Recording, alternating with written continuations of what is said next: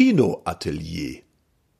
Da vorne klemmt in Graf sich das Monokel platt ins Gesicht, die Bogenlampe zischt, ein Gazé-Fräulein steht auf einem Sockel, der dicke Regisseur brüllt, det is nischt. Zweihundertvierzig Mädchen trippeln zierlich auf einer Treppe steil bis unters Dach. Ein kleines dickes Baby schluckt manierlich die Milch. Der Chef macht mit der Diva Krach.